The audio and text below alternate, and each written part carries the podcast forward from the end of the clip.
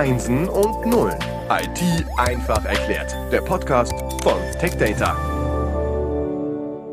Herzlich willkommen zum Podcast Einsen und Nullen IT einfach erklärt.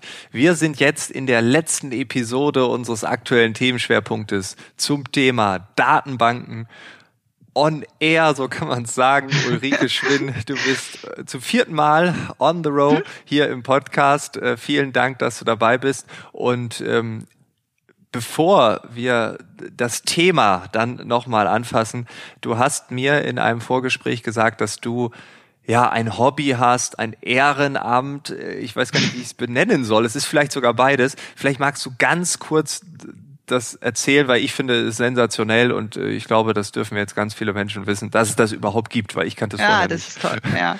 Du sprichst von Cybermentoring. genau. Das ist Cybermentoring, ja. Ähm, ja, das ist äh, eine, eine Sache, die ich entdeckt habe über das Internet, über, über Twitter, dass man, äh, dass wir Frauen in der Lage sind, äh, andere Frauen, Mädchen vor allen Dingen eben zu unterstützen, ähm, ja, MINT-Studiengänge äh, oder in MINT-Fächer äh, sich stark zu machen. Das ist eine geschützte Plattform mit E-Mail, mit Chat und man nimmt Kontakt mit einer, mit einer Gruppe auf und muss auch begründen übrigens, äh, wer man ist muss sich auch legalisieren, damit das auch alles äh, entsprechend sauber läuft. Und äh, dann äh, bekommt man, wie gesagt, sagt man, was man für eine Ausrichtung hat und kann man entsprechend einen, einen, einen Mentee zu äh, erkannt bekommen, den man dann ein Jahr lang äh, betreut.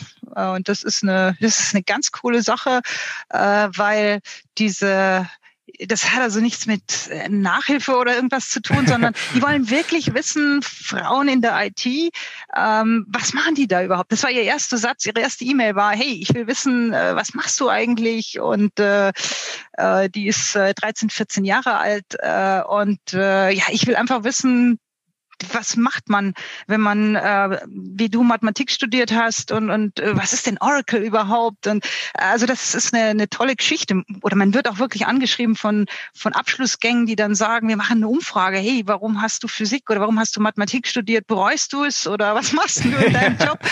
ähm, und ähm, ich denke, das ist eine ganz super tolle Sache. Also ich äh, glaube, für beide Seiten ist das toll.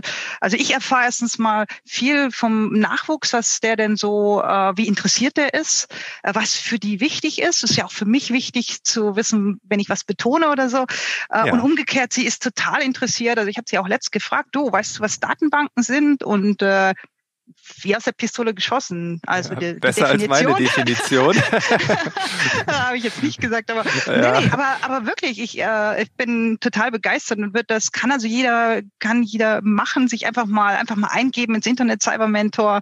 Ähm, ich glaube, das ist eine, eine tolle Sache beidseitig. Also würde ich nur cool. empfehlen wollen. Ja. ja, also du hast mich da sofort äh, getriggert, weil ähm, ich habe äh, viel mit HR-Abteilungen zu tun, die dann auch immer mal wieder durchblicken lassen. Gerade im technischen Bereich äh, ist die äh, ja die die Männerquote, die Jungenquote tatsächlich äh, sehr sehr sehr hoch und äh, was es dort an Strategien gibt und ich glaube es gibt da nicht die eine Strategie, aber es gibt tolle Ansätze und ja. äh, wie du sagst, ne, es ist Win-Win für beide. Ich selbst ja. habe aber Arbeiterkind was gemacht, also als äh, erster aus der Familie, der studiert hat, äh, wusste ich, äh, da gibt es äh, weniger Informationen als im Freundeskreis, wo dann vielleicht die Eltern Lehrer waren oder sowas.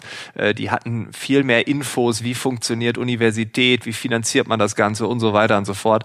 Ähm, und da habe ich dann auch gemerkt, das ist schon toll, wenn man so ja Teil einer einer Gruppe wird, die vielleicht benachteiligt ist. Was heißt benachteiligt? Oder halt einfach ein bisschen Hilfe braucht oder vielleicht ja. ein bisschen angeschubst werden muss. Von daher, ja, äh, ja geht in eine ähnliche Richtung. Äh, hat bei mir eine große Resonanz ausgelöst. Ja, Kann ich nicht anders sagen.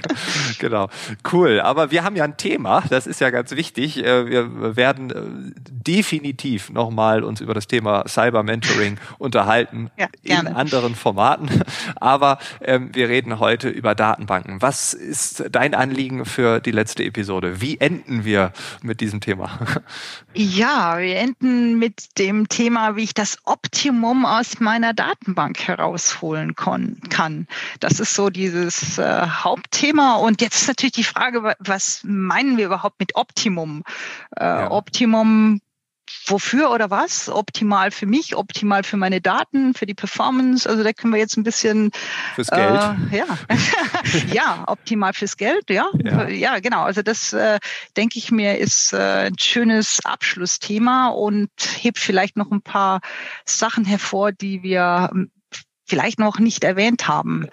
Mhm. Das heißt ja, wir haben eine Datenbank, also per Definition, wenn wir über Performance oder Optimum reden, äh, wir haben etwas und nutzen das nicht so, wie wir es nutzen könnten. Also wir können ja. da noch was rausholen. Ja, ähm, genau. Das heißt, es muss ja etwas geben, was wir entweder implementieren können oder verbessern genau. können oder ja, also implementieren genau. oder verbessern. Mehr fällt mir da jetzt gerade nicht ein. Ja, ja, genau, genau. Also das kann sein, weil ich ein, äh, weil ich eine extreme Umgebung habe, sage ich mal das. Also ein Beispiel für eine ganz hohe Anforderung wäre sowas wie New York Stock Exchange, also wirklich Börse und hier mit äh, äh, Billionen von Transaktionen und Terabyte von Daten, also sowas, ganz Wall extrem. Street, da, ja, da geht schon genau, was äh, über. Kann man sich vorstellen, ja. da muss eine, äh, da muss ich vielleicht, dann kann ich zwar sagen, ich habe die Datenbank, aber dann kann ich natürlich sagen, wow, um das, das rauszuholen, da kann, kann man hoffentlich noch ein paar Knöpfe drücken, sage ich einfach mal so. Ja. Ähm, und das ist genau, das, das führt so ein bisschen in das Extrem von, oder ich habe allein für mich so eine kleine Anwendung, das ist so eine Vereinsanwendung, da kann sie, können sich jedes Mitglied registrieren, sind nur zehn oder so, da mag das vielleicht gar nicht erforderlich sein. Deswegen, man sieht, da gibt es so ganz unterschiedliche Anforderungen und dafür gibt es eben unterschiedliche Architekturen, Funktionen. Wir haben in der letzten Folge was von Beratern und Advisors gehört. Die helfen da einem zum Beispiel auch, genau solche Sachen zu entdecken vielleicht ja. oder zu wissen, wie man es auch einsetzt. Ähm, und genau, dafür hat man halt so ein paar zusätzliche Architekturen. Was wären das dann für Architekturen? Hast du vielleicht ja, ja. Ähm, also, Architektur vielleicht auch plus Beispiel, ja. Ja, also vielleicht mal was ähm, was einem vielleicht nicht direkt einfällt, einfach mal von Komprimierung zu sprechen. Komprimierung von Daten kann ja auch eine Art Optimierung sein. Äh, klar, Speicheroptimierung wäre das, ja, dass man einfach sagt, hier, ähm, ich will weniger Speicherplatz verbrauchen. Warum? Einmal auf meinem physischen, auf der Platte, aber auf der anderen Seite auch, ich will die Sachen ja auch im Memory haben. Na? Dann habe ich weniger Daten, die ich ins Memory hebe, also kann ich länger Sachen im Memory halten. Also Performance hat ja auch viel mit äh, direktem Caching zu tun. Also solche Geschichten. Also dass ich zum Beispiel die Daten komprimieren. Was ist komprimieren? Eigentlich so wie der Name schon sagt. Äh, zum Beispiel in der IT ein ZIP-Algorithmus. Ich zippe ja. meine Daten. Ne? Ich mache ein Archiv. Archiv sagt man, glaube ich, auf Deutsch. Ich, ich archiviere die Daten, ich mache ein Archiv. Ähm, und sowas mag zum Beispiel eine zusätzliche Architektur sein. Oder ich setze, ich mache Häppchen, ich partitioniere die Daten. Das heißt, ich habe nicht eine große Datenbank, sondern habe sie quasi äh, nochmal äh, nach äh, partitioniert oder aufgeteilt nach dem Monatsende. Also für Januar habe ich eine Partition und dann immer nur, wenn ich Abfragen für Januar mache, kann ich, wie gesagt, die Daten von Januar sofort bekommen. Mhm. Dazu muss ich die Struktur eben anders anlegen, nämlich in der Partitionierung oder parallele Zugriffe, dass ich einfach nicht nur mit einem Prozess abfrage, sondern sowas wie ähm, Master und, und entsprechend äh, zusätzliche kleine äh, äh, Prozesse, die einem da unterstützen können. Das sind alles solche zusätzlichen Architekturen, die man in der Datenbank verwenden kann. Ähm, und wie gesagt, vielleicht was auch noch interessant ist, als ob Optimum oder Optimierungsgeschichte zu sehen, dass ich mich auch gar nicht festlegen muss, was ich denn für, wo ich denn die Daten auch halte. Also auch sowas, dass man sich darüber, ähm, dass man da auch optimal arbeiten kann. Dass man sagen, muss ich denn jetzt wirklich die Videos in der Datenbank haben? Oder muss ich jetzt wirklich die von diesem Test, äh, diese Testinformationen, die Testdaten, die rauskommen, die sehr, sehr viel sind, müssen die alle in der Datenbank sein oder kann ich die nicht einfach auch äh, auf dem, äh, außerhalb der Datenbank liegen haben? Zum Beispiel auch in der Cloud liegen haben, wo Speicherplatz vielleicht auch billiger ist äh, und kann dann aber trotzdem auf beides zugreifen von der Datenbank aus, eben Daten innerhalb der Datenbank, wo ich meine Stammdaten natürlich habe, die sicheren Stammdaten und alles Mögliche. Und außerhalb dann zu sagen, oh, da von diesen Testdaten brauche ich sowieso nur diesen Anteil, äh, dass ich da wirklich mit einem Zugriff drauf zugreifen kann. Also auch Flexibilität in der Speicherung, wo die Daten liegen. Und gleichzeitig kommt ja so ein bisschen daraus, dass es auf der einen Seite softwareseitig ist, also da mhm. kann ich ja optimieren, mhm. aber ja auch in der Hardware. Also es ist ja ja gut, dass du das Ebene ansprichst. Möglich. Genau, das hat, haben wir glaube ich in, in den äh, Serien noch gar nicht angesprochen. Man kann natürlich auch hat auch die Möglichkeit zu sagen, ähm, dass ich äh, hart und optimierte Hard- und Software in der Kombination verwenden kann. Das heißt, das bekommt man vom Hersteller dann als sogenannte Engineered System zur Verfügung gestellt ähm, und ähm, heißt auch bei uns in der Fach, in Fachbegriff Exadata. Übrigens, Exa kommt von Exabytes. Damals war das noch richtig viel, als es das zum ersten Mal gab. Also Exa für, für entsprechend ähm, einen Server quasi, entsprechende Hardware und die Software in der optimierten Form. Also auch das gibt's als äh, als Option oder als Möglichkeit, ähm, optimale ähm, Informationen oder optimal auf meine Datenbank zuzugreifen.